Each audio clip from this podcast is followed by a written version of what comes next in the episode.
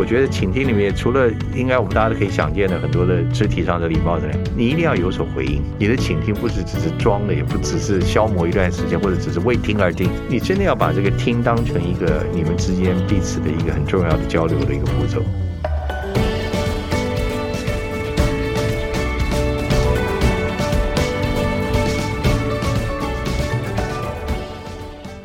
大家好，欢迎来到今天的哈佛人物面对面单元。那我们本周的主题是你有在听吗？请听的艺术哈。那一连好几天，我们已经分享哈佛商业评论上的好文章。那今天呢，来到我们呃节目现场的呢，我如果讲到他的名字哈，因为现在没有观众在这里哈，没有听到尖叫声跟表情，不然大家一定会尖叫哈。因为我们在呃内部在讨论说这一集要邀请谁，提到这个贵宾，今天真的坐在我们面前啊，同事都好兴奋哈。那今天。今天呢，我要访问的呢是我们知名的新闻主播。我访问你其实很紧张，因为他比我采访经验还丰富哈。那也是知名的节目主持人哈。那很多人可能会说，我是听他播新闻长大的哈，不代表他年纪很大哦，只是他出道非常早哈。那今天来到我们节目现场的是李四端李先生，要叫主持人。局长，谢谢主持人，也谢谢所有的听众啊，跟远见给我这个机会，是听到节目中很高兴。是因为呃。要整理四端兄还是董事长哈？因为千万别叫董事长，千万别。好啊，要叫李先生也很见外哈，就叫啊四端兄好了哈。就这个算是我的前辈了哈。那这个李四端讲四端兄，现在呢是 Momo TV 的董事长哈，所以刚刚说要整理董事长。那他在 Momo TV 呢也有一个非常知名的节目叫大云食堂哈，有的时候我也都会看哈，真的呃采访起来真的对答如流，而且都有很多。多的收获，那所以真的是你是啊采访的前辈了哈，所以我今天采访你，你大概采访一千个人才有一次被采访吧？其实很期待，因为因为采访的时候呃，往往呃你留于大家都是发问者嘛，说起来做一个被访问的人。感觉好像轻松一点，至少等着这边等着见受过来，等着被问哈。那所以我再把这个我们的四端兄的背景呢再说明一下哈。所以他正大新闻系毕业，然后也到美国爱瓦大学念拿新闻硕士，回来以后呢，可以说在九零年代是台湾那个时候还老三台的时代，台视的当家主播哈。所以那时候我们说台视有李四端，华视有啊李艳秋，中视有沈春华啊，就这三个知名的主播哈。所以真的都。是陪着大家长大的哈，那也得过三次金钟奖，两次的节目主持人奖哈，所以现在其实你也是不断的在与时俱进。不当新闻主播之后，节目主持人现在还可以去负责营运一个电视台，所以不断的与时俱进哈。所以我先问这个前辈来说，你怎么不断与时俱进？怎么不断转换角色？以前不知道谁跟我讲过，说嗯呃，你人生就要有以五年为一起，好像做政府预算一样，要五年一起来做规划。嗯。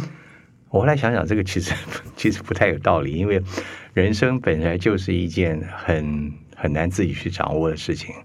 我一直觉得人的自己的人的一生发展，其实很多的时候是机遇，机遇当中又牵涉到很多你跟人与人之间的交往。所以常常说，我们有时机，有贵人，有当然你不能排除自己的要有一些努力准备。所以我我觉得我自己的发展的路，其实很多也不是我自己去安排好的。也是变化发生。那变化发生之后，我觉得我最幸运的应该是还有一些贵人的帮助。然后我做电视事业，你的观众还能够接受你。也许观众是越来越少哈，但至少还能接受你。那那等于就是还能赏你这口饭吃嘛。但但如果您问我说这有没有与时俱进？我觉得这四个字，我我我到现在还没有真的完全能参透它的意思，但是我觉得这四个字真的很重要。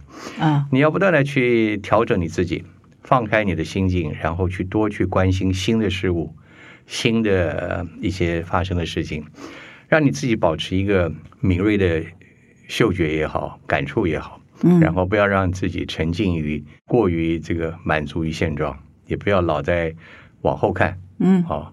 其实往前看有时候是一片茫然，但是你的车子千万不要开倒车啊！哪怕前面你可能会撞到什么东西，但我觉得只要往前行，应该一切都值得吧。嗯，所以当你后来因为电视生态的改变，哈，就新闻主播就卸任新闻主播去做节目主持人，差别在哪里？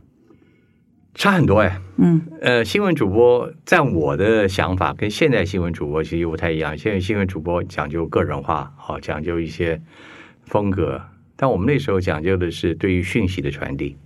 呃，所谓的那时候还是要求你客观中立，当然你可以争取一些权威，但权威的争取不在于你你长得一副权威，而是你要自己累积你的经验，你的经你的自己的一些看法啊，然后最后也许成为某种观点。但最重要的，做主播，我的认为，在我们那时候受到的训练，客观中立。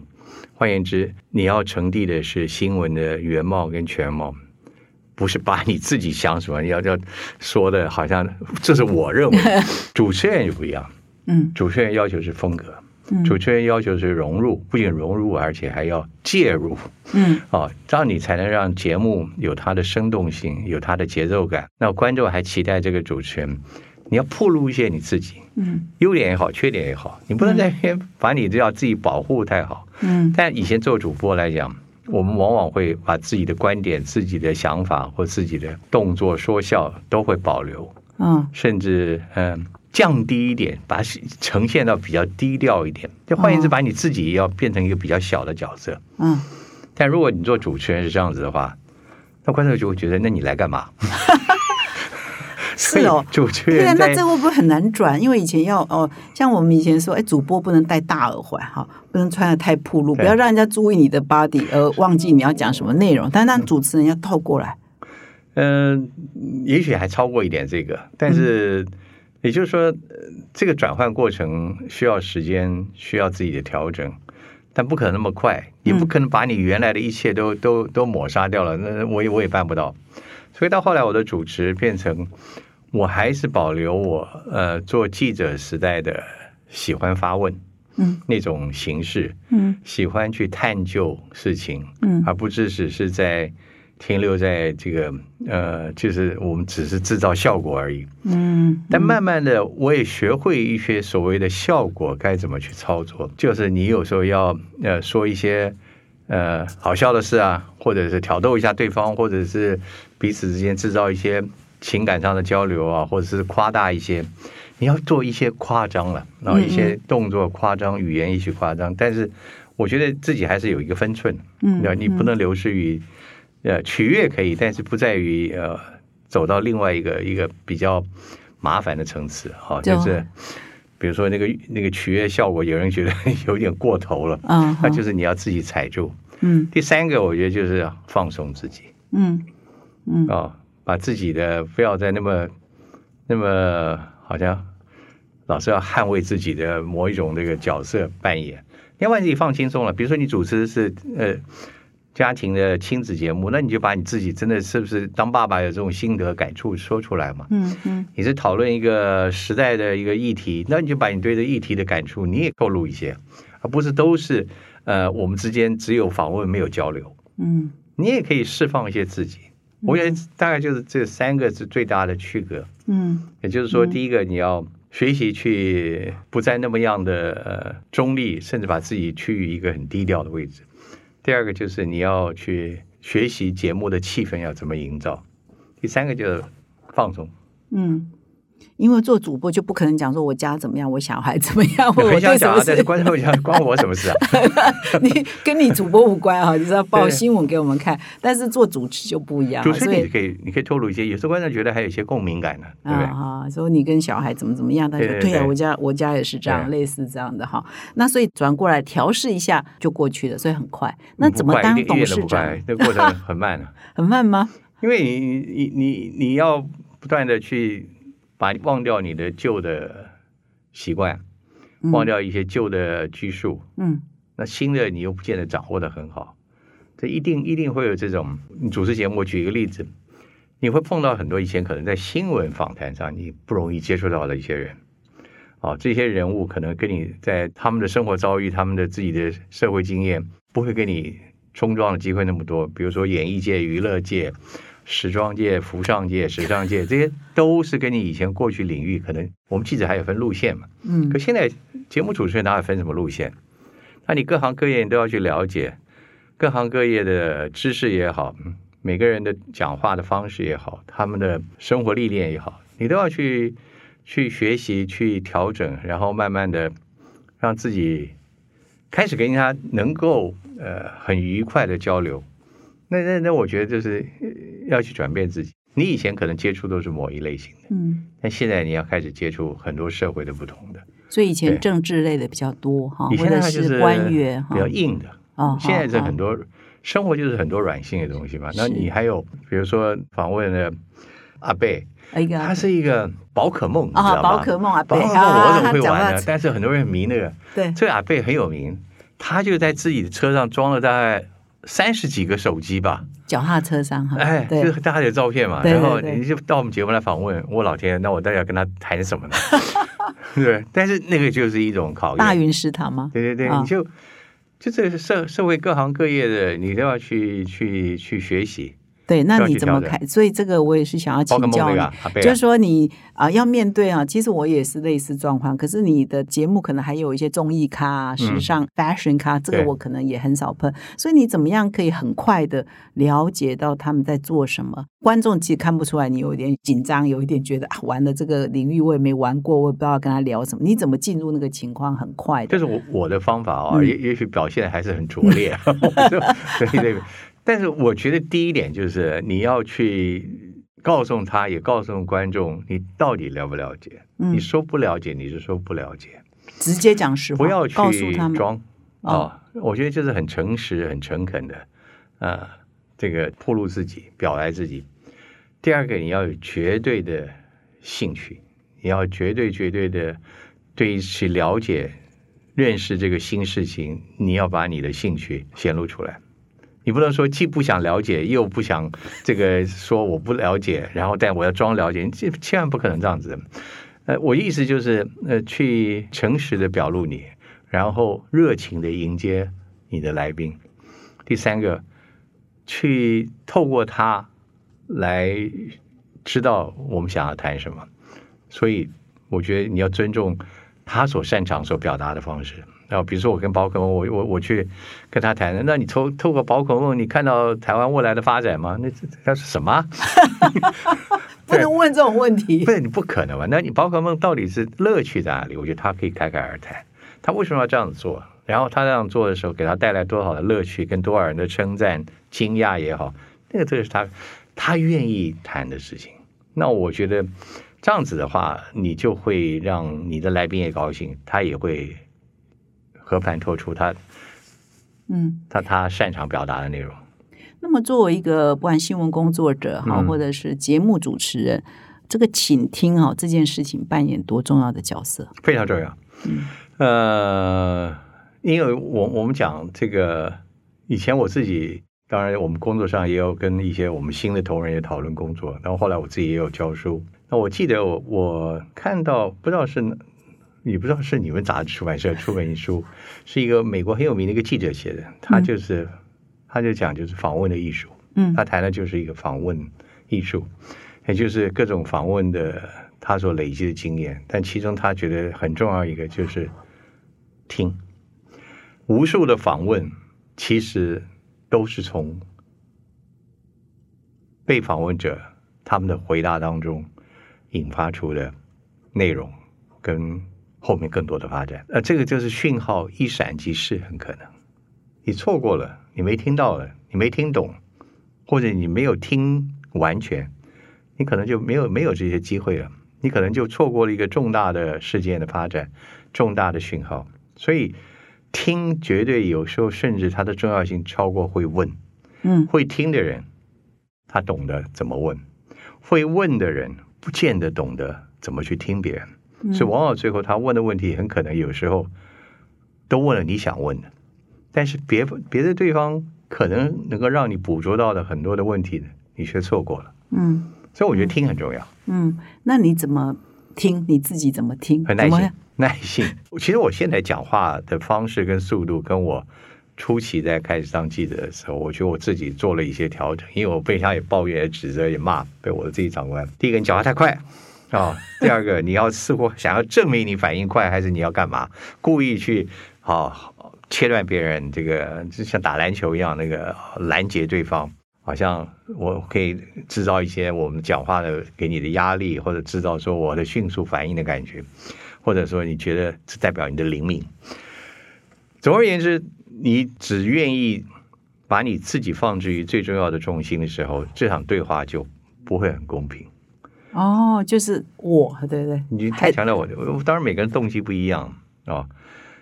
可能你对对方的回答你就不耐烦，嗯，或者是嗯嗯，那我觉得就是调整的话，我的方式就是努力去听，努力的去呃等，努力的去给对方多说话的机会，然后在对方说的时候，你来调节那个速度。对方说话是很快的人，你绝对要说，你的问的人是一定要慢的人。当对方是一个属于思考很多的人，你绝对要给他充分的时间，让他去思考，来回答你说的话。当对方是一个含蓄或者说话不是那么直截了当的人，你更要给他很多的时间。而这一切都赖于听嘛。嗯，为什么他说的快，说话快，你要问的慢？我想想的是，我是问话的人。嗯，当他说的快的时候。会减少我问话思考的时间。当我说的慢一点，我可以争取我来做反应的时间。哦，OK。然后我也可以让对方收到一个讯号，我们讲的是不是太快了一点？这其实跟任何的相对运动一样，这是相对的。你看打网球，打任何的球类，双方在杀球的时候都是快速的，那是到那是到所谓的 turning point 决胜点。嗯。但你那时候，对方双方都会增加那个压力。可是我们在访谈的时候，其实跟他跟某些运动其实蛮类似的。你如果在最后你要 press，你要压迫或者争取一个所谓的症结的问题的答案，或者你觉得对方在闪躲你要做的时候，我们可以用一些这个技巧，增加彼此对话的速度，让他反而没有时间在思考。那这是问答技巧了。可是，一般的访谈，我们觉得，呃。慢一点，其实让双方都有机会来发挥。所以，呃，我也不用说慢的到好像观众已经快睡着那种感觉。对，就是调整。任何人讲话，我觉得都有他习惯的速度。嗯。所以，做我们一个访谈主持者，我觉得有一个工作之一就是你要蛮短的时间去抓到对方他的速度是什么。嗯。然后用那个速度来跟他谈。其实现在有个很好，因为现在大家都是看。YouTube 上面太多内容了，大部分我以前我访谈者，我们那只有文字资料可以做参考。嗯，现在你打开他上过太多节目，他自己说过话，他自己有有 Facebook，他自己有频道，你就可以去听他讲话是什么样子。你可以即使还没有认识这个人，或者甚至第一次见面，你大概也要已经听他讲过很多次了，是透过 YouTube，透过这个其他的频道或节目。嗯。那有这个好处，就是你可以知道他讲话的口音怎么样，他讲话的口气怎么样，他讲话的速度大概怎么样。那我们可以模拟，然后在真的见面的时候，你可以去调整。所以综合你上面的，不管他讲的快还是慢，我们都要慢。有问的人除非我我刻意的要去用快来达到什么效果。嗯，然后不要就是《哈佛商业评论》上的文章啊，这个礼拜我们前几天分享又一个重点，就是你刚刚提到，就是我们很多听话的人都要 show off 自己。啊，你刚刚讲的那个，他还没讲完，就说，哎，我的想法是什么什么，或者是把自己的经验就植入，所以就你没有在听他讲，你是要表现你自己，所以你刚刚也提到这个重点，所以记者也会有这个盲点哈，就是我要 impress 我们的，有点虚荣心嘛，啊，要 impress 我们的受访者，让他知道我也懂很多，这样，这就是犯了大忌。反而是完全没有必要的，嗯，对，那干脆让对方来访问你算了。所以听话有也有这个问，所以我们讲说要会问之前呢，就是要先会听嘛，哈。对，所以你的心得也是这样。就尤其我看这个文章里面，其实，呃，我当然我我我不能说我完全读过，但是我约略看了一下您提供这个你们这讨论这个文章，他谈到了这个聆听者的风格 style 啊。我后来看一下我自己属于什么风格的，后来发觉，呃，我应该属于两种的风格。我的工作那叫任务性的聆听。我的意，你做访谈，你一定要聆听嘛，你对话是双向的。但是在访谈当中，我又要去寻找让大家感兴趣的事情，所以又有很多挑战。所以第三种批判型的风格，好像我也有一点，嗯，所以我当然我觉得我做的访谈当中，我需要的聆听的一个呃最主要两种风格，应该就是任务型，但是本身这个角色已经塑造你，因为你整个的节目进行就是一种对话，但在对话当中，我需要寻找一些亮点，我需要对方来吐露更多，我需要让对方在在他的可能的防卫之下，我要有点突破点，嗯，所以我觉得那有一点。批判性的，嗯。所以呢，啊，如果听众对这个刚刚四段讲的这个四种的话，就请我们听我们本周三的节目，我们要分析四种聆听者。其实我也是看了这篇文章，还是哇，这个哈佛的教授也是太厉害了。你可以把听我们怎么听别人说话，可以分成四种，归纳归纳出来，对，四种型号。其中还有一种叫连结型，可能是我们用在好朋友啊，或用在亲子，对，哦，或夫妻哈，比较需要的是连结。所以你听的目的不是有任务，也不是要批判，也不是要分析问题，就是跟他建立一下。连结性哈，这个是不是我们新闻工作比较用的少？连结性的一般的，我觉得好像在社会交往功能上使用的比较多吧。嗯啊，或者说你要呃去综合处理一些事情啊，协调官我不知道是不是会比较喜好这种事情。我我看了四种风格，我还在想律师到底属于哪一种倾听？因为律师大部分他的工作来讲，也是要听很多当事人的叙述啊，对。那他叙述当中，除了他要连接这些所谓的案例的本身跟他的说法之外，他也要批判，他也要去挑战，要看出他们中间有没有隐瞒什么。我觉得那也是这样子。嗯。还有第四个就是任务型的，他必须要在法庭的攻防里面寻找一个自己最有利的一个论证，所以他在。当事人或者是在法院，他要聆听双方的攻防，那个时候也很重要。嗯，那还有一种是分析型，分析型的，我觉得就是可能是法法官很需要 要分析哦，要要要要断是非这样子哈。那我我再请教一下，就是说你怎么样让你的受访者要怎么样倾听的艺术，让他畅所欲言，让他。我们希望他讲的东西，或没有预计讲的东西，都可以讲得出来。你有什么技巧？肢体的语言也好，眼神啊，或者是什么方式，可以让对方愿意掏心掏肺的告诉你很多事？我觉得我大概从来没有很成功的让对方掏心掏肺过。我以为你很因为我我我我常常有时候会呃在想，一个对一个受访者坐我对面的时候，或者好几位。他为什么要对我掏心掏肺呢？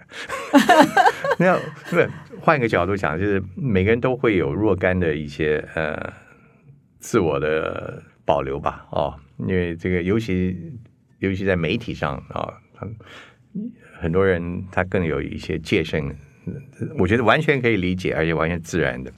如果你了解到这一点，那我觉得就是一定有一道墙在那个地方啊，除非你们俩棘手啊。我我还看过记者很有意思，儿子访问爸爸，两位都是名人，都是名主持人哦。那个访问是我看过蛮难看的一场访问，结论是难看。因为因为儿子总有一关跨不过去，你知道他父亲呢总会觉得儿子好像在卖弄什么东西，反正讲一讲是老老觉得说我或者说感觉我这些事都跟你讲过，你还要问什么？所以他们两个之间就会很有趣的，有时候会变成像是父子的对话了，而不是节目的对话。也许也许对以前的观众很有意思，嗯。但是那个绝对就一个访谈来讲，我自己个人的经验是，越亲密的人，其实越越不好访问哦，因为你你太了解了，彼此都太了解了，哦，太了解之后，很多的题目会变成呃，你反而觉得好，我是要问吗？那对方也觉得你为什么要问呢？你不是都名字都知道吗？我们俩还要再重复这些干嘛？也有些觉得说，那我们两个还要做这些挖心挖肺的事情吗？我何必呢？所以太亲密的人，我觉得我自己有过经验，太好的朋友坐下来谈真不容易，那那所以我自己五等亲不妨，不是不容易，除非你设定好，我们就是要来谈一个很亲密之下的一些话题。那我觉得。先生访问太太也有看过，也有也有可能做的很好，但是那个主题的动机要要要蛮清楚的。好，现在回到您刚刚问我这个问题，就是怎么让你的受访者能够多说一点？呃，我觉得第一个就是他会研判你对他的这个来接受你的访问，你有没有做一点准备？嗯，你的功课做得如何？我觉得对于彼此之间的相应对是蛮有用的。特别你讲一些，他会注意到，哎，你也知道这件事情，或或者你也知道这个事情，或者比如说你访问文学家什么，你你连连连本书都没看过，那是太太恐怖了吧？我觉得适度的准备是属于对来宾尊重的很重要的一点，而你对来宾的尊重与否，其实正是他会跟你如何反应的重要关键。所以，当他感觉到你是尊重他的，你这个。做的事情是认真的，你有努力的，我觉得他会他会降低他的戒心，甚至他也愿意多投入一点。嗯，啊，第二个就是我觉得你要不断让这个来宾他对你的关注和对你的这个接触不要跑掉了。就英文有个字叫做 engagement，嗯，就是当你就是比如说我们两个两架飞机啊，我们是战机，我们对峙，对峙之下。双方都有高度的这个参与，那个才会有精彩的对话。嗯，但如果有一方是索然无趣，有一方是这个精神不济，那你根本不可能嘛。所以你就第二点就是很重要，让这个来宾他有兴趣跟你对话，他的他的感受是能够真的被你所激发。他说你们谈的事情是他有兴趣的。然后你们的话题延续也是他期待的，我觉得这个当然这个会有时效性的问题。你你你做一个访谈一百二十分钟，当然是没办法，那那后面大家都太累了。所以你看一些访谈啊，也有一些访谈，当然每个访谈我们看到都是呃剪辑过的，真实的可能录了很长。可我看到很多的访谈者，他们自己的叙述或自己的记忆当中。访问太长，真的对效果是递减。呃，所以你觉得黄金的时间大概是六一个小时？很难很难判定，因为你现第三件事情，我觉得就是你就是我现在讲这个，你要观察你的来宾，嗯，他当天的情绪，他当天的体力，他当天的所感兴趣的是什么？所以这些做的什么，就是如何您刚刚所关切到的，怎么样把那个暖机的时间缩短？嗯嗯，就是跟他之间，呃。怎么样把我们这些对话找到一个很很好的频道，然后那个频率很对，然后你又有兴趣，然后我们刚开始讲话总会总会总会稍微生冷一点嘛，总会这个浮云如一样一下子不见了，但你怎么把它拉回来？那所以说，嗯，有些人很快啊，特别是那种很有经验的被访问者，或者他本身做的就是这个表演艺术方面，他很快能够进入，有些很难的。我我我真害怕，就是整访问完了，对方都还没进入，那完了。你有过这样吗？有过这样，那就是我又刚讲的，这个失败经验人人皆有之嘛。这个嗯，有时候也许就是自己的准备在对方眼中你没有准备好，或者呃，我们那天彼此体力可能都不好哦，或者我自己真的也没有去做好我该做的一切准备。但也有来宾那天他可能有心事，什么都有可能。嗯。尤尤其我我最怕碰到采受访者，就是真的是答非所问，或者是 就这开天辟地讲起。比如你问他一个什么主题，他会从《三国演义》时代，不是他这要铺半小时，然后还没铺到我们要问的主题。那时候碰到这种受访者，你通常怎么解决？因为我们是有时候是纸本访问很久，读者不知道。那就是你有没有多少？你有多少时间给他嘛？如果今天你们访问有六小时，那不急啊，不急啊。他通常没有啊，通常讲到讲到最后，你口干舌燥，总会让我讲一点吧。哇塞！那就我觉得就是呃，一个是我觉得就是你你的前提是你你你有多少的限制？嗯，如果今天是一个钟头必须要完成的话，那你要你真的必须切断它了。那所谓聆听的部分，可能有时候就是能止于理。适可而止了，没有办法了，因为你你有时间限制嘛。所以访谈，我觉得在一切这些聆听的技巧的分析之后，其实还是你有一个先天的限制，就是你有多少时间跟对方进行这个听跟问。嗯，那聆听的过程当中，如果你时间很宽裕，那那我觉得大大家可以。如果你刚刚提到老师，您您讲这个例子的话，呃，所以对方答非所问，或者对方这个一定要从盘古开天谈起。我倒觉得我的做法是，第一次你当你这样做，我注意到我可能会让你稍微讲长一点点，没关系。但我后面我大概有几个方法，第一个我避免再去这个这样子发问，比如说，呃，比如说我说那那你怎么开始写作的？他老天可能很长，我知道了。好，那我 我老师我类似下一个问题，我就讲这本书，我知道你你在写作的时候，其实已经写了半年，而突然就开始那个转转泪点是吧？你把他的那些前因后果，你要告诉给他需要，我知道了，也告诉你从这边开始讲吧。哦，把线索回答范围。哎，第三个方式就就是我用呃不断的提问来打断他的思考。可能对方你要冒险，对方会觉得有点恼火，为什么一直不让？可是有时候我们碰到了这个呃非常漫长的这个冗长的访问的这个这样子，你有时候必须把他的逻辑打断。嗯嗯，当逻辑打断的时候，他大概就没办法那么完整的思考，他给你的回答就会短一点。嗯。但也可能会流于破碎哦，所以你你要去怎么去拿捏？但是问题的切入，有时候我刚刚讲了，这就是频率节奏掌握。有时候你故意问快一点，其实是在打断对方的逻辑，让他哎，我还没讲完，你怎么进入这个？但是没关系，就是尤其在问一些呃，我觉得比较不好穿透的那些题主题里面，这种一些小小的节奏感或者一些技巧，嗯。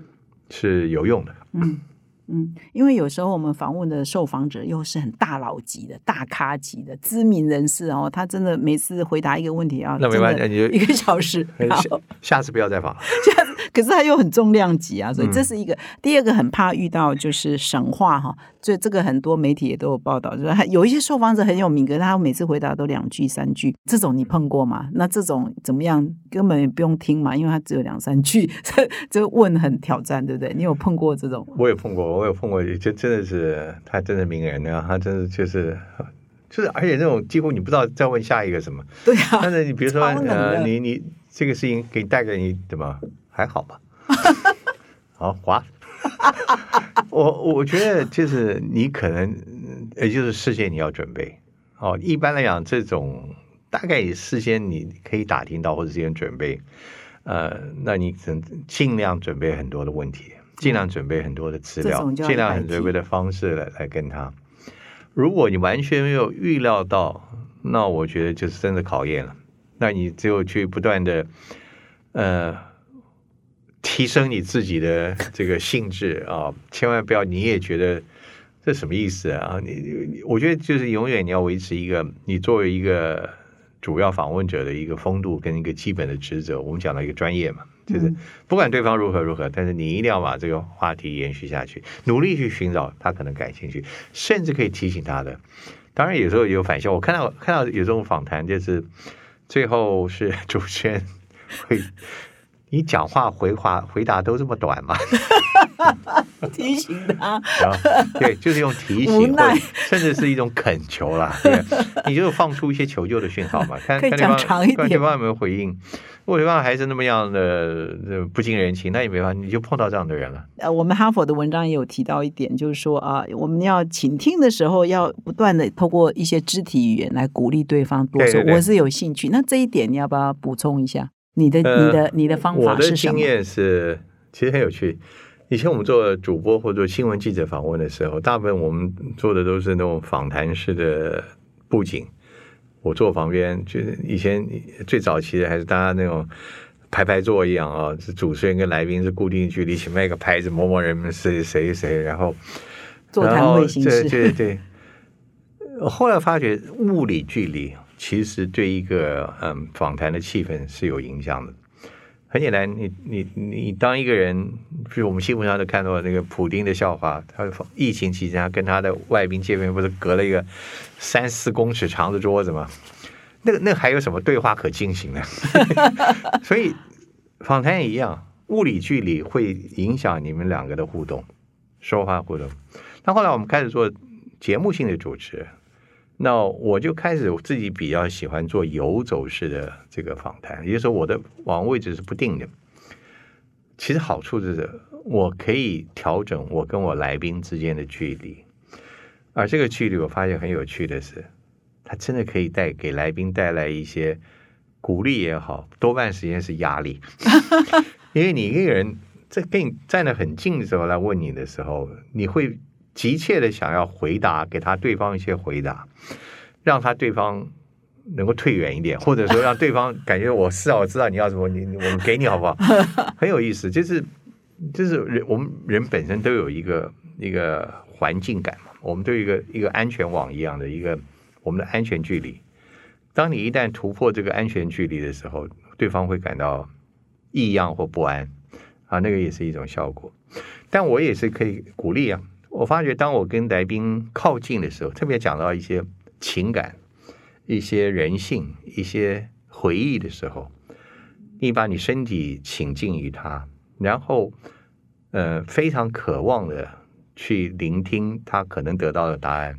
当你把一切讯号都释放出来，经常会有些效果很好。对方真的会就说出来了，呃，他可能在你跟他隔个五公尺，他说不出来的话。嗯，那所以最好的距离是多？我不知道，我我我就看有一点压迫感。他我跟我我。我我我各种距离都试过，我我有我有甚至有时候做访谈的时候，我把我们设计的桌子大概只有一公尺的宽度。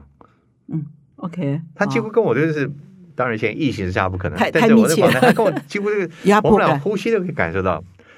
那个他访问完了之后，他会他跟我讲，你们的距离都这么近啊。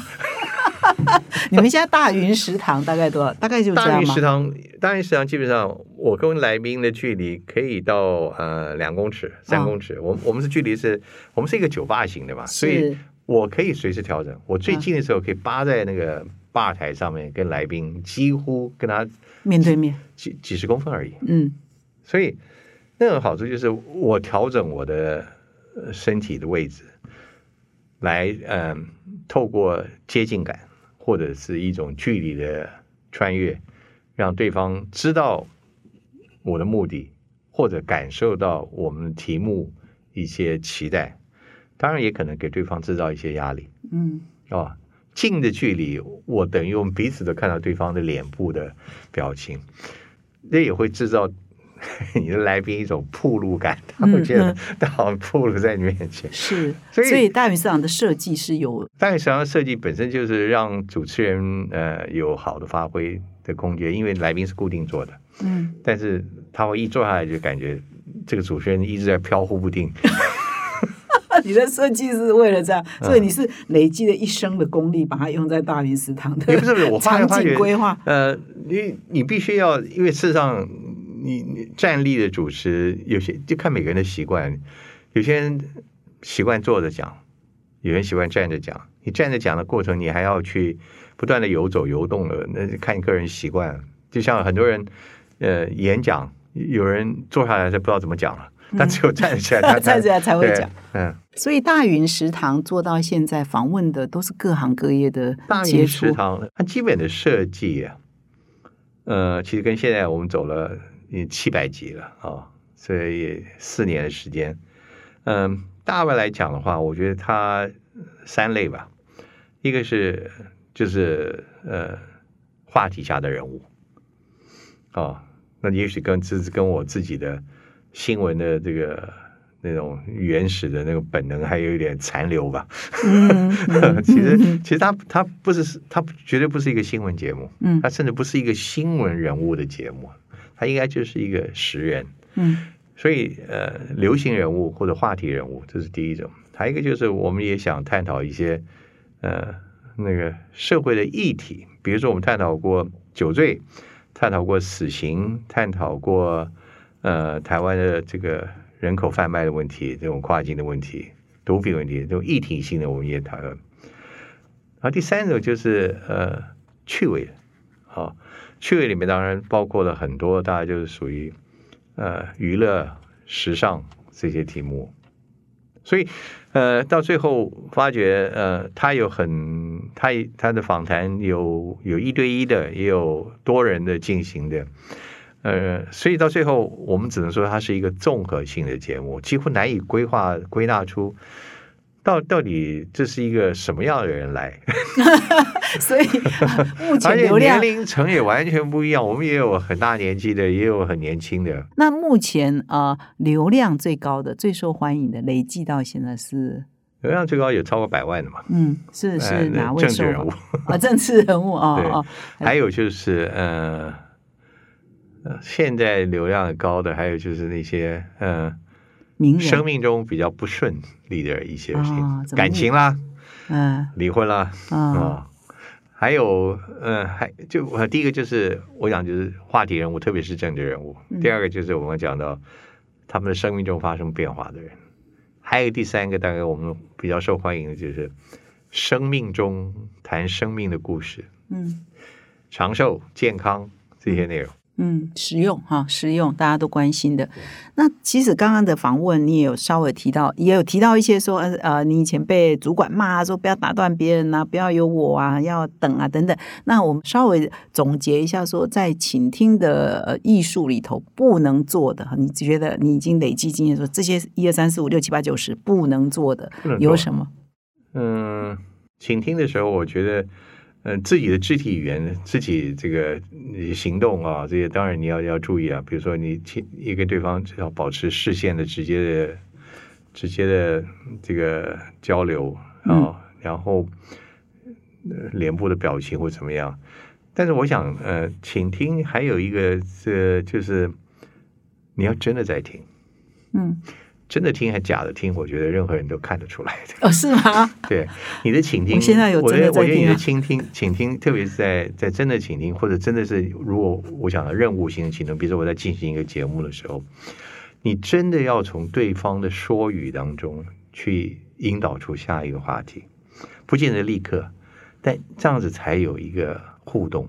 所以我觉得倾听的过程当中，它来自于这个你的主动，但一定要。达到互动，也就是那个倾听过程，不是只听而没有任何的回应，只有那个回应当中，才能让对方知道你真的是在听，然后那个听了之后，他才会有说的兴趣嘛。嗯，那说的兴趣，就是比如说我们常会讲，哎，你刚刚提到这一点，真的是如此吗？哇，我都不知道我这个事情，那这是有回应，其实它就是鼓励。然后，所以我觉得倾听里面，除了应该我们大家都可以想见的很多的肢体上的礼貌怎么样，你一定要有所回应。你的倾听不是只是装的，或者只不只是消磨一段时间，或者只是为听而听。你真的要把这个听当成一个你们之间彼此的一个很重要的交流的一个步骤。嗯，其实我们有太多的，以我的经验，就是从倾听当中延续到了一个下一个事情，延续到了一个。一个一个一个下面，比如说我我讲两个例子，一个是很久以前，比如说我们去一个采访，其实我们在等一个重要的人物，但那个那个人对方访问这个人呢，他知道重要人物在哪里，但他又不能透露，但他又想透露，所以他就跟我们说：“你你们还没烦不烦？老这边等，要等到外面等。”好，到外面等其实就是一个讯号。嗯，他没有叫你走。嗯。那你听得懂不懂？嗯，哇，这很高干呢。嗯，就是你要去知道，有人就觉得这发什么大脾气，是不是？但你要跟他平常这些交往，知道他他在他是中间有善意的。嗯嗯。那我们这边访谈当中，呃，那可是很多了，就是呃，经常有来宾会讲的太顺了。他会讲，哎，其实我们最近，啊，对啊，这个，这个，跳舞我说你最近要做什么，你就讲了，就是还有就是，嗯嗯，他在访谈的时候，其实他就停顿了，那就代表他里面有话要说，那你就要去注意这个讯号，你要把它拉出来。你可以有几种方式，一个就是直接点名，其实你刚刚讲的其实下面是什么，不能讲吗？或者说，其实我知道你要讲什么，其实我也在乱猜而已。但是那些就是那些讯号，代表他有话要吐露，但是他还有犹豫。所以倾听的过程当中，我觉得不仅可以捕捉到很多可能原本你没有预期的，还有一个就是你可能带来的就是一些新话题、新的讯号或者新的宣布。尤其我们访问政治人物一些敏感的时候，其实这种事情会是有发生的。嗯，他不经意的透露出了他不该透露的。嗯，所以这个这个真的蛮好，就是说你有回应，然后从听到互动，然后这真的是蛮，我可以蛮能体会这个境界就马上变不一样。嗯，是。那我们媒体记者都很喜欢问讨人厌的问题，像就很喜欢问说：“哦，那你一生经历最难忘的是什么？”哈，我也想要问一个你可能听起来会很讨厌的问题，就是：那你因为你每天在采访嘛，到目前为止，如果说你要写一本书，说我最失败的一次倾听的经验或访问的经验，会有吗？失败了，那应该写写的都是失败的。客气客气，失败一定有啊，就是失败，我觉得。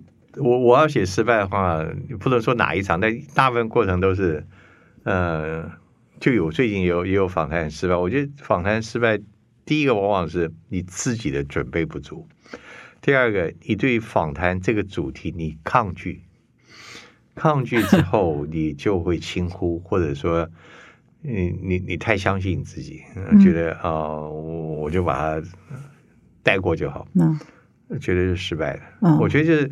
没有准备，或者你的心态是轻忽的，那个就是注定会失败。理解。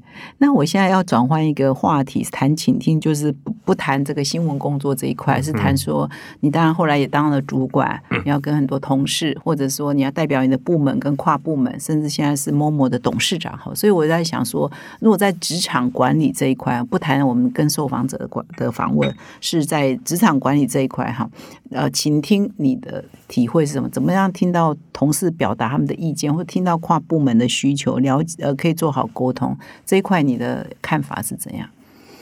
跟同仁之间的话，嗯，我觉得你更是要去在很效率的方式去达成这个彼此的。当同仁他有事要跟你说的时候，呃，你应该很清楚他的目的是什么，你们这场对话的性质是什么。第三个，你自己希望这场对话能带来什么样的结束？只是一个鼓励，只是一个倾听，让他说出他的情绪，说出他的倾诉，说出他的建议，说出他的批评。啊，他这样批评建议或者好，你需不需要一个结论？啊，是让他以什么样的讯号或者这个感觉离开你这个对话？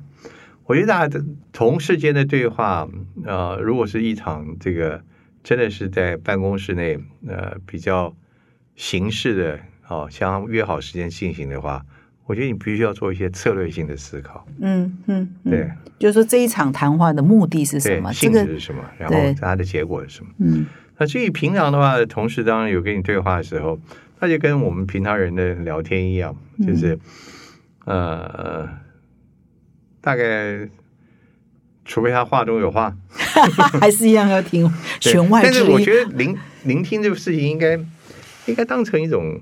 快乐的事吧，哦，不是聆听者，好像也不知道把让让读者、观众或听众今天听完我们对话之后解读，是我我凡事只能听，不能问，不能说，不是这个意思。嗯，聆听是应该是一个基本的，我觉得从个人的应该是一个基本的礼仪，到一个基本的人际交往的工具，以至于到你做传播性的工作，它是你的任务里面很重要的一个帮手。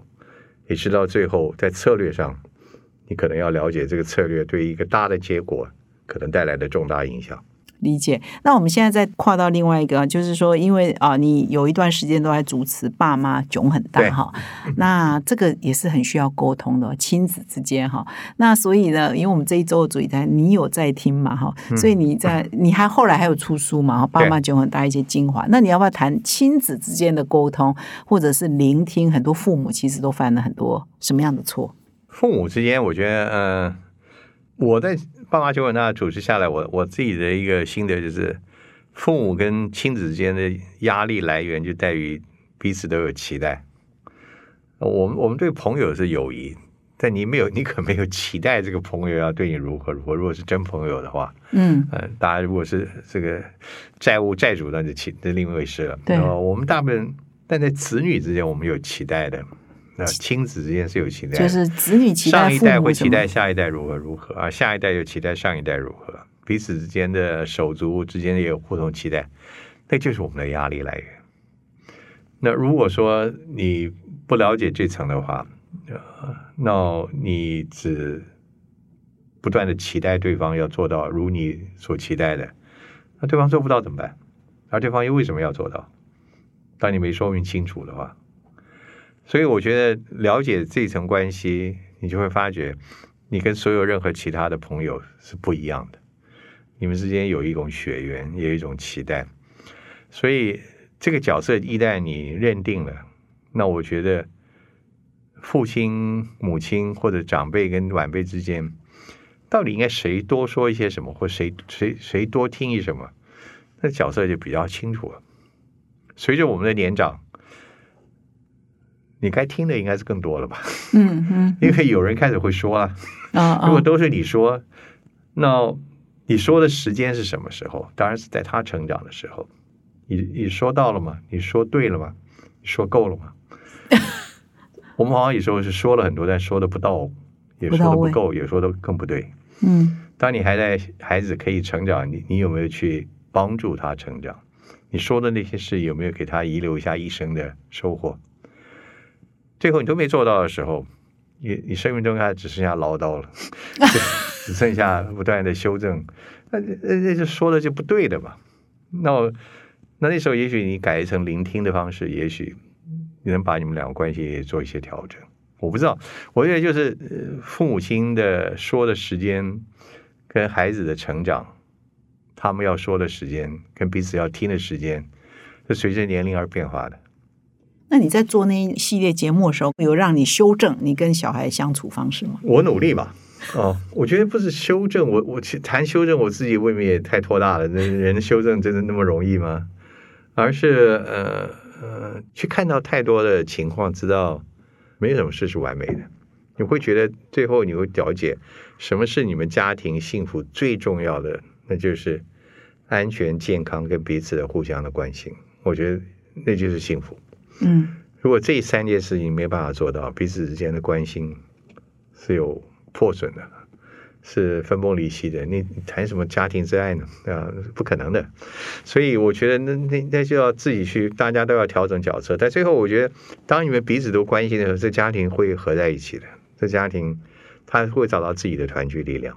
虽然有时候你们的沟通了解还是有障碍，但它随着时间调整。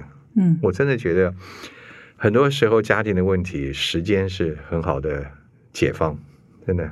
嗯，但是在这时间中，你要你要有足够的耐心，就像聆听一样。也许有段时间你就是要听。你听小孩讲话，跟你听来宾讲话有什么差？我大概我我不会发问了，我就听听他们的。哦哦，跟小孩就不问了。对对，不是为了要问而听，现在是就是听而已。然后问重点吧。嗯，对。而且最重要的，我刚刚提到，就是你要表现的是一种关心。甚至是支持，而不是老是在质疑或者是查探。就是你说你是两种型，任务型跟批判型，那这两种型任务型回家就没有了。任务型在家里面，就家长就要聆听嘛，那就家长的任务嘛，你当然要听孩子在说什么。嗯，呃，但是这部分的工作可能聆听比问还重要呢。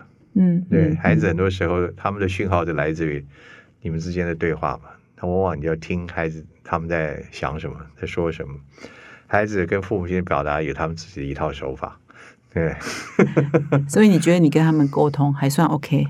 我希望吧。这个问题往往就是真的要 要要由他们小孩自己来，但至少我觉得我们彼此之间还够坦白。嗯。那我觉得就比较好一点，但是我们不要让子一个家庭里面说。都你瞒我瞒你，那那很可怕吧？那他们现在都成年了嘛，哈，对，所以沟通方式又不一样。现在的沟通，我觉得就是呃，大家有自己的生活嘛，那我们就是从一个一个成年人的角度去关心他的生活中的呃定位目标，嗯，他自己的努力，当然最重要的先彼此关心彼此的健康嘛。哦。好，那我们的访谈呢，就慢慢要接近尾声哈。那我还有一题要问你，就是说，所以你会给我们的听众哈一个综合性的建议，怎么样从现在开始培养呃聆听哈倾听的能力？有哪些建议？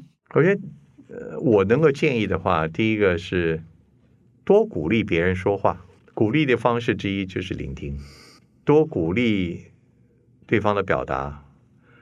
然后少去否定，这也是聆听的重要因素。聆听听不是代表听完你要不断的挑战，不是这个意思。对，那我觉得如果怎么样培养聆听这个，我的心中所冒出来的两个可能答案，一个就是尊重，嗯，第二个就是对凡事都保持兴趣，嗯，你对很多人的讲的事情都有兴趣，那你就会变成一个很好的聆听者。